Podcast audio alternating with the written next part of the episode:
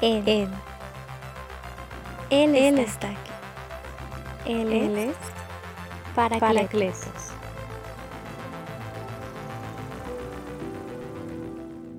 Hey, ¿qué tal amigos? ¿Cómo están? Estoy muy contento de compartir esta sesión en esta temporada de emociones que matan. Vamos a entrar inmediatamente con esta sesión. Creo que sí, que este tema es un tema que siempre eh, hace eco en la vida de todos, la verdad. Sea porque estemos atravesando esta emoción o sea porque conocemos a alguien más, pero creo que es un tema que siempre resuena porque hay personas cercanas e importantes que en algún momento luchan con esta emoción. Sigamos inmediatamente a nuestra emoción tóxica, a nuestra emoción que mata y es la depresión. Eh, por supuesto, la depresión es mucho más que simplemente una emoción, es un trastorno emocional, es decir, eh, deja de ser solamente una sensación, un sentimiento y se vuelve un problema mental. Cuando me refiero mental es porque las emociones eh, son, obviamente son situaciones eh, eh, mentales, entonces por eso me refiero que es un problema mental. Ahora, tal vez para Latinoamérica es cuando escuchamos esta, esta frase o esta palabra de problemas mentales, inmediatamente podemos asociarlo con personas que a lo mejor tienen eh, problemas de coherencia mental, pensamientos, comportamientos, etcétera, etcétera. Pero, pero no, no, la verdad es que eh, problemas mentales eh, son problemas emocionales también. Entonces, la depresión, una vez más, no solamente es una emoción, es un trastorno emocional. Es algo más complejo que solamente una emoción. Eh, la depresión causa un sentimiento de tristeza constante y una pérdida de interés. Estos son como los dos puntos principales. Es vivir encerrado en una tristeza constante y una pérdida de interés por la vida, por las situaciones personales, eh, por lo que antes te gustaba y te apasionaba, ahora ha disminuido este interés eh, significativamente, claramente. Ahora, la depresión, cuando eh, la depresión llega a ser un problema serio, se conoce como depresión mayor o la depresión clínica.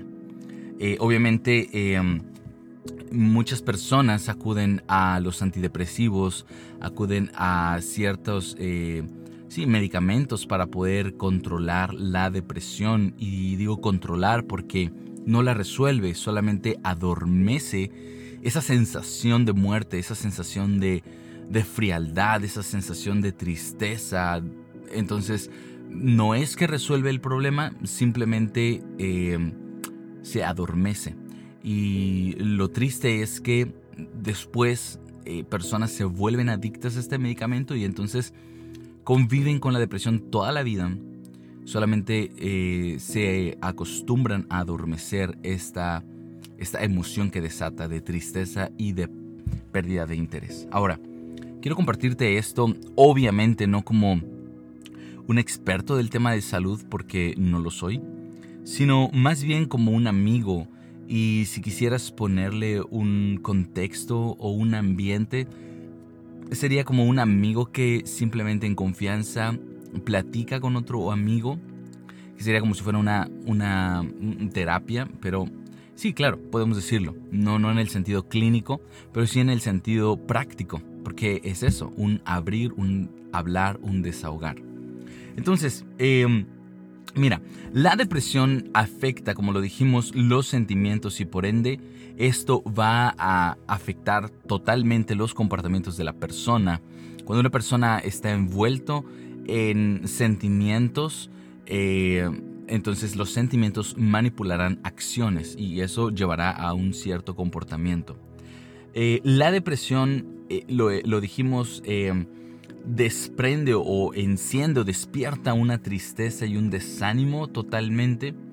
Entonces, necesitamos poner atención en estos dos puntos principales, la tristeza y el desánimo o la pérdida de interés. Entonces, em, me, gustaría iniciar que, acompañándote que pudieras pensar, que pudieras identificar.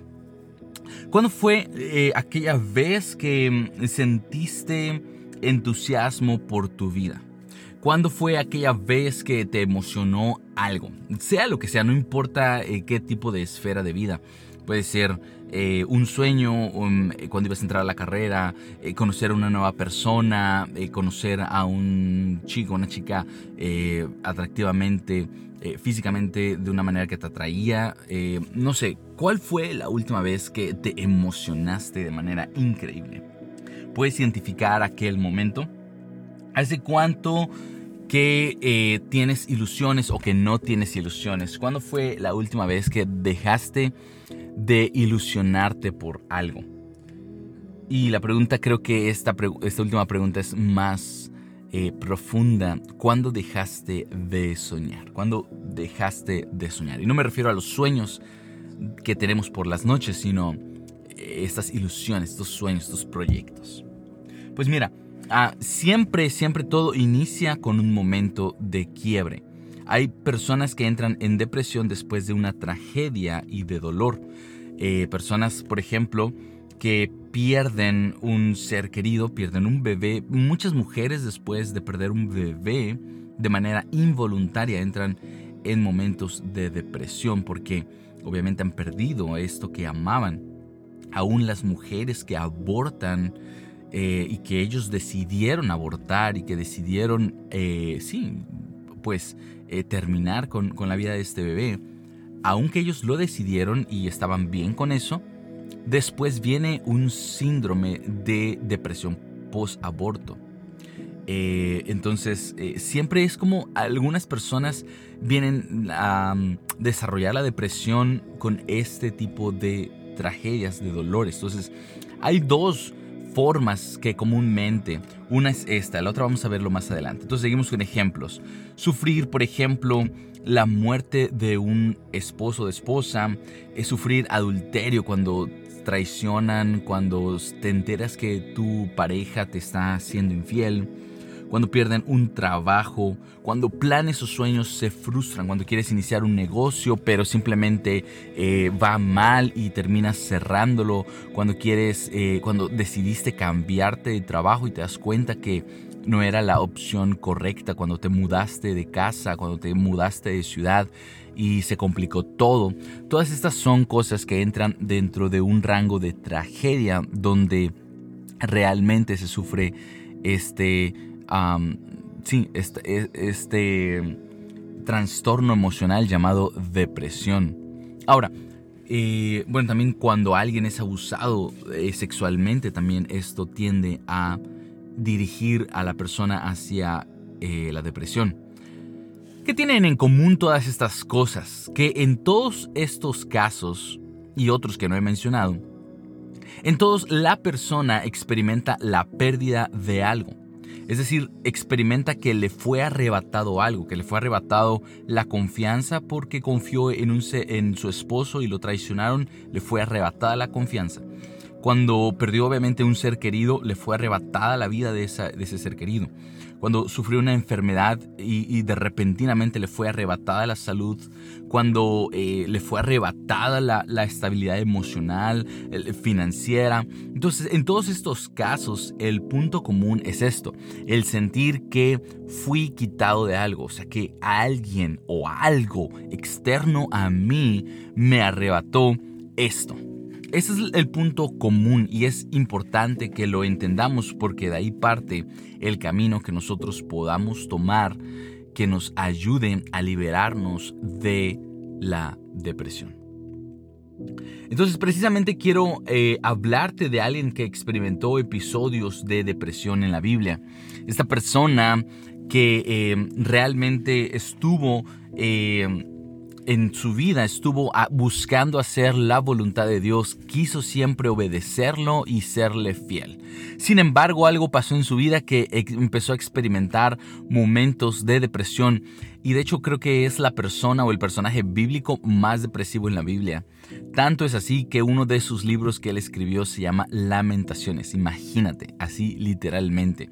Un libro donde eh, en la Biblia, que se encuentra en la Biblia, donde eh, escribe, escribe y escribe todos estos sollozos y lamentaciones. Entonces, este, este eh, personaje se llama Jeremías y Jeremías es una persona que buscó hacer la voluntad de Dios y por hacer la voluntad de Dios, en varias ocasiones se encontró con desaprobación de parte de la gente, se encontró con rechazo de parte de la gente, se encontró con oposición de parte de las personas a las cuales tenía que darles el mensaje de parte de Dios. Jeremías no estaba haciendo lo contrario a la voluntad de Dios, Jeremías estaba haciendo la voluntad de Dios. Jeremías estaba diciendo exactamente lo que Dios quería que dijera y aún así enfrentó rechazo, aún así enfrentó oposición, aún así hablaron mal de él, aún así sufrió hasta consecuencias físicas porque en un, en un episodio, en un capítulo, podemos leer que Jeremías eh, fue em, golpeado a causa de las palabras que dijo. Y las palabras que él decía eran exactamente lo que Dios le había dicho que dijera. Esto lo encontraremos en Jeremías capítulo 20, el versículo 14.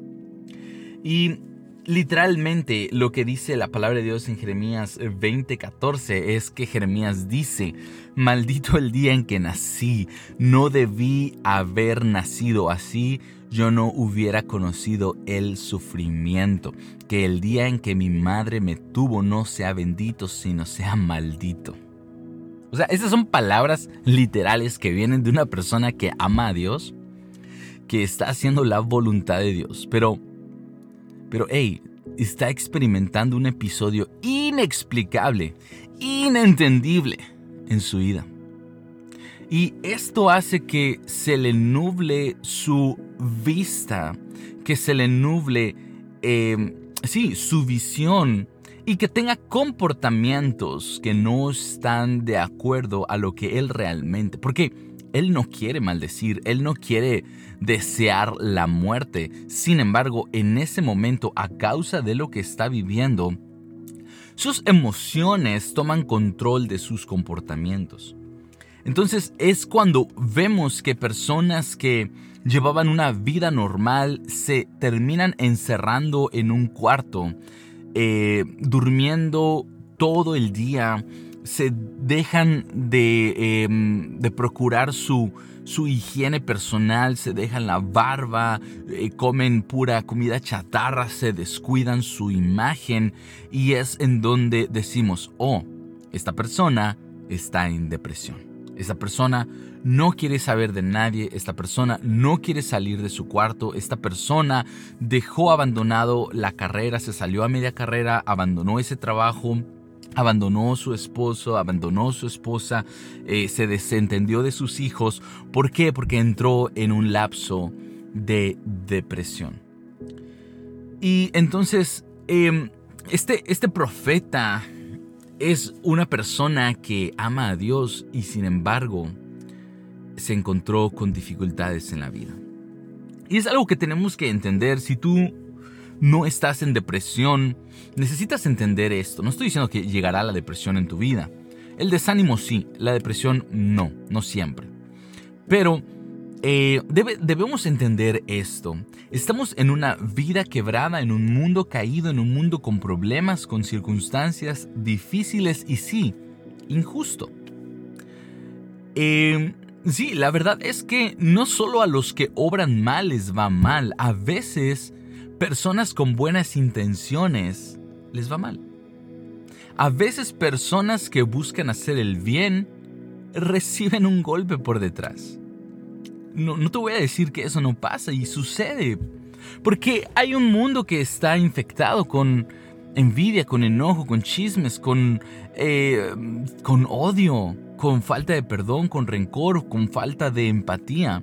Entonces, no podemos pretender que porque yo hago bien me irá bien. Ahora, ¿qué estoy diciendo? ¿Que hagamos mal? Absolutamente no. Lo que estoy diciendo es que no debemos em, poner nuestra, nuestro comportamiento en el peso de de acuerdo a lo que yo recibo. Es decir, la tristeza es un lapso natural, pero la falta de interés por volver a luchar, volver a intentarlo, volver a hacer las cosas de manera correcta, eso está posicionado en un punto donde yo espero que las cosas salgan bien porque así quiero que salgan. Para decirlo de forma más concreta, yo te desearía que tuvieras éxito en todo lo que emprendas, pero, pero ¿qué tal si tú haces las cosas bien y por azares del destino sucede una tragedia que tú no buscaste? Aunado al problema que te ha llegado, la depresión congelará tus movimientos que evitará que puedas encontrar una solución. Tantas personas que no han podido tener hijos, que han tenido abortos espontáneos, es decir, involuntarios, se preguntan por qué la vida es injusta y permite que madres que no o mujeres que no quieren tener hijos tengan hijos y yo que deseo un hijo en todo mi corazón, mi cuerpo me dice no.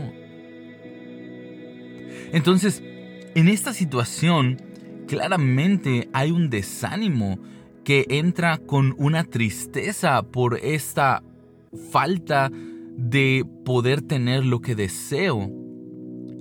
Y si le agrego el desánimo, es decir, la falta de interés por la vida, entonces entraré en este periodo depresivo que solamente empeorará las cosas. Me gustaría decir que todas las personas que desean tener hijos podrán tener hijos porque solamente el desear con manera sincera tener un hijo es suficiente, pero no es así. Esto es algo que no está en nuestras manos. La pregunta es, ¿vivirás con dolor y de luto todo el tiempo? ¿Crees que su vida se acabó por esto? Y no estoy minimizando el dolor. No lo estoy minimizando. Sin embargo, no creo que tu vida se acabe por esto. Yo sí creo que por muy dolorosas que pasen las cosas, mientras tengamos aliento en nuestras vidas, aún hay propósito en nuestras vidas. Aún si perdiste lo que pensabas que era tu vida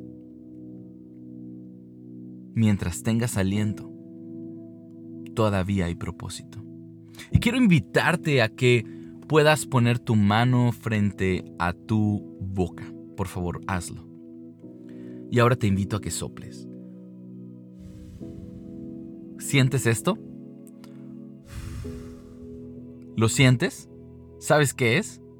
No, no es aliento, no es aire. Eso se llama propósito mientras todavía puedas soplar y sentir este aliento, eso significa que tu vida no ha terminado. Eso significa que hay un propósito para ti y para que puedas impactar a los que te rodean. Tal vez no vas a tener ese negocio y lo has intentado em, emprender. Tal vez no lo tendrás. Discúlpame que te digo esto, pero pero no por eso te vas a encerrar y no por eso te vas, vas a dejar que pasen los años y simplemente vas a estar consumiendo oxígeno. La vida te necesita, el mundo te necesita, nosotros te necesitamos, te necesitamos, eh, y yo te necesito. De verdad, necesitamos tu vida, necesitamos tu creatividad, necesitamos tu historia, necesitamos tu testimonio, necesitamos tus palabras, necesitamos tu voz. Nadie hay igual que tú. No puedes terminar con tu vida. Y no estoy hablando de que a lo mejor te vas a quitar la vida físicamente, eso será otro tema más adelante. Pero, hey, puedes terminar tu vida sin terminarla físicamente, encerrado en esta tristeza, viviendo simplemente como robot. Hey, ¿qué pasó con esos sueños? ¿Y qué pasó con esos anhelos? ¿Qué pasó con ese deseo de vivir, de comerte el mundo? Tal vez no era por ahí, pero hay mil cosas más.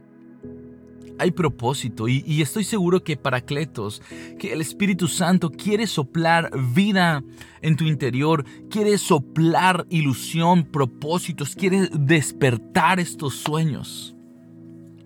Cuando se acaban las ilusiones, cuando se acaban los sueños, se acaba la vida. Entonces, no importa lo que te ha sucedido, no importa qué te ha pasado, si fue algo injusto o no. Y quiero decirte que hay un propósito para tu vida. Y quiero decirte que el camino a salir de la depresión no son los antidepresivos. El camino para salir de la depresión es dejar de mirarte a ti mismo y mirar a los demás. Así es, porque la depresión apunta nuestra mirada de una manera egoísta hacia nosotros mismos, donde creemos que nuestra historia es la peor. Y hey, una vez más, no estoy minimizando tu historia porque tal vez tú me dirías, David, es que tú no has vivido lo que yo he vivido y tal vez tienes razón. Pero déjame decirte que cuando abres tus ojos y los quitas de tu dolor propio y personal, encontrarás otras historias más dolorosas, otras historias de personas que han sufrido igual o más que tú y que han salido adelante. Entonces, la solución a la depresión no es mágica, no es un 2 por 3 La solución a la depresión es un día a la vez levantar tu mirada y quitarla de tu dolor, entregar tu dolor a Dios, reconocer que la vida no es justa, pero es hermosa. Que la vida no es como queremos, pero no por eso no es un regalo que podamos disfrutar. Esto me recuerda a que de niños, por lo regular, la mayoría de niños en Navidad o, en cumpleaños, cuando los tíos venían y querían darnos un regalo, lo peor que podían hacer era preguntarle a nuestros papás qué podían darnos de regalo, porque papás siempre sugerían ropa. bueno, no sé, a lo mejor soy el único, pero en mi familia, cuando le preguntaban a mi mamá, mi mamá decía, sí, tráele unos calcetines, tráele unas playeras. No, yo quería juguetes. No, no me interesaba tener hoyos en los calcetines, no me interesaba tener playeras, yo quería juguetes. Y la ilusión de abrir ese regalo envuelto y la decepcionante imagen de un par de calcetines. Sin embargo, eso no significa que no podía gozar estos calcetines. Ahora, tal vez es un ejemplo muy tonto, pero, pero sí, o sea, la vida a veces, disculpa que te lo diga, no te dará lo que, lo que tú deseas de tal forma exactamente. Pero hey, no significa que no puedas disfrutarla. No significa que no puedas disfrutarla. Entonces, el camino a la solución de la depresión es quita tu eh, entrega tu dolor, obviamente.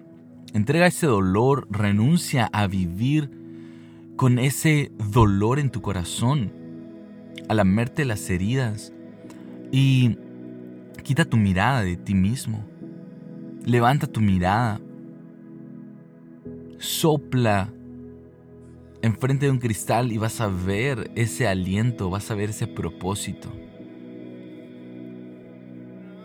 Pues tenemos otro ejemplo en la Biblia que eh, es de un profeta que se llama Ezequiel y Dios lo lleva a una visión donde ve un valle lleno de huesos y de muerte y no hay vida, no hay esperanza, no hay sueños, no hay ilusiones. Sin embargo, Ezequiel le dice solo a Dios, solo tú puedes hacer que ellos vuelvan a vivir. Y, yo estoy seguro que hay personas que necesitan escuchar esto, que se sienten literalmente en un valle de huesos, de muerte, de dolor, de depresión, de oscuridad, hay una neblina espesa. Y déjame decirte que Dios quiere hoy soplar vida a tu vida. Dios quiere levantarte. Y me gustaría ir terminando narrándote la ocasión en la que Jesús estaba a punto de deprimirse. Y, y con esto eh, creo que creo que podrá darnos luz a poder encontrar la salida. Un día Jesús recibe la noticia de que su primo fue asesinado. Su primo era Juan, le apodaban el Bautista, y porque bautizaba, no por otra cosa. Eh, y Juan eh, fue, sí, fue asesinado injustamente una vez más por, por algo bueno, por una causa buena, fue quitada su vida. Cuando Jesús em, escuchó esta noticia, emocionalmente sintió tristeza, dolor y pesar. Tan es así que la Biblia nos dice que en ese momento agarra a sus camaradas, a sus amigos, sus discípulos, y van al otro lado del lago y dice la Biblia literalmente que se alejó de todos. Y Jesús iba a alejarse. Pero en ese momento la gente que lo seguía porque quería que oraran por él, la gente enferma que, que sabía que Jesús oraba para sanarlos, lo fueron a buscar kilómetros y kilómetros. Y Jesús estaba alejándose en la soledad, dando esta pauta de tristeza. Sin embargo, cuando Jesús levantó su mirada y vio las necesidades de estas personas. Dice que él sintió compasión de ellos porque los vio como ovejas sin pastor. Y Jesús, en lugar de retirarse a ese lugar solitario, fue hacia la multitud a atender las necesidades de estos hombres y mujeres, estas personas. Y pasó toda la noche orando por ellos, consolándolos, anunciándoles el mensaje. Es decir, Jesús quitó la mirada de su dolor y se dio cuenta que con un corazón aún adolorido había propósito en su vida. Y así que yo quiero invitarte de manera concreta, quiero, que, quiero terminar esto con algo práctico. Encuentra propósito.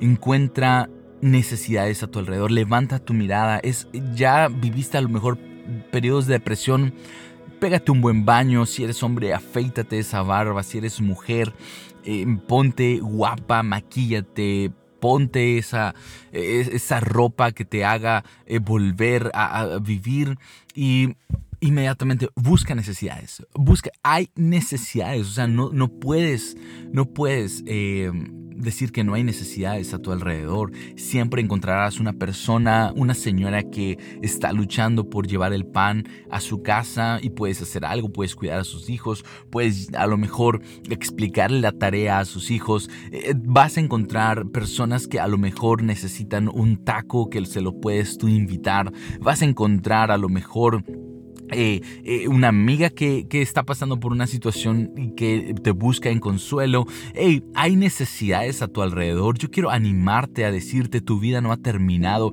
Siento mucho, de verdad, con el corazón te digo, siento mucho lo que estás viviendo, lo que has vivido. Siento mucho que hayas perdido a tu ser querido. Siento mucho que no te hayan dado ese trabajo. Siento mucho que te hayas tomado la decisión equivocada. Siento mucho que te hayan traicionado el corazón. Siento mucho que, que te enteraste que tu papá le fue infiel a tu mamá. Siento mucho que te hayan maltratado. De verdad me duele el corazón pensar y saber que fuiste abusado sexualmente o que alguien te tocó de manera inapropiada. Siento mucho que la gente te ha hablado mal de ti. Siento mucho de verdad. Pero hey, la vida no se acaba ahí. Es momento de levantarte. Hay propósito, hay vida. Hay sueños. Hay cosas que todavía Dios necesita que tú realices en este mundo. Y quiero, quiero terminar simplemente eh, con esto.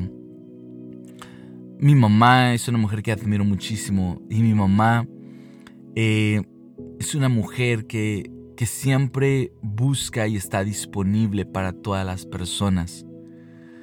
Me recuerdo que eh, hace unos años mi mamá estaba entrando en un momento de depresión cuando nosotros estábamos creciendo, porque ella sentía que se acababa su, su propósito como, como persona al terminar de criarnos.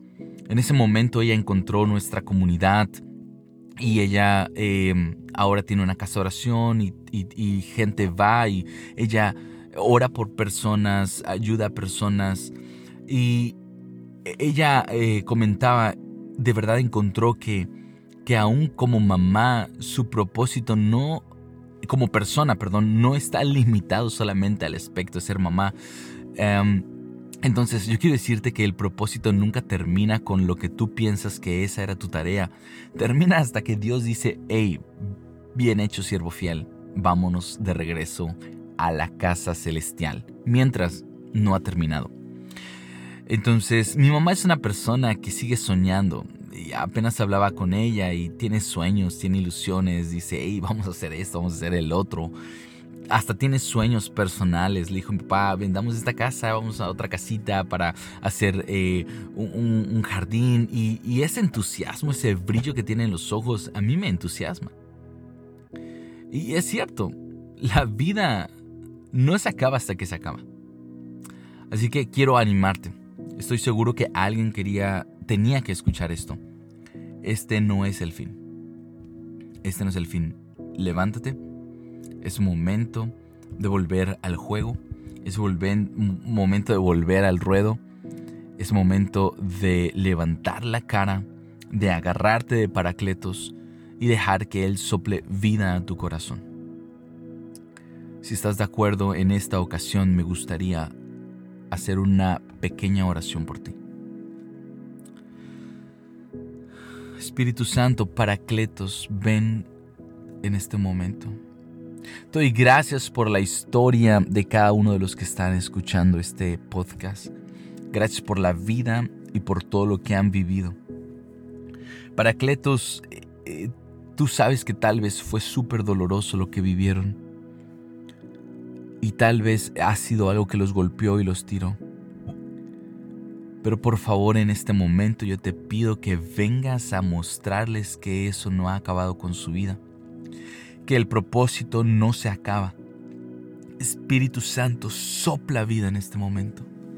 Tú puedes dar vida a todos los huesos secos.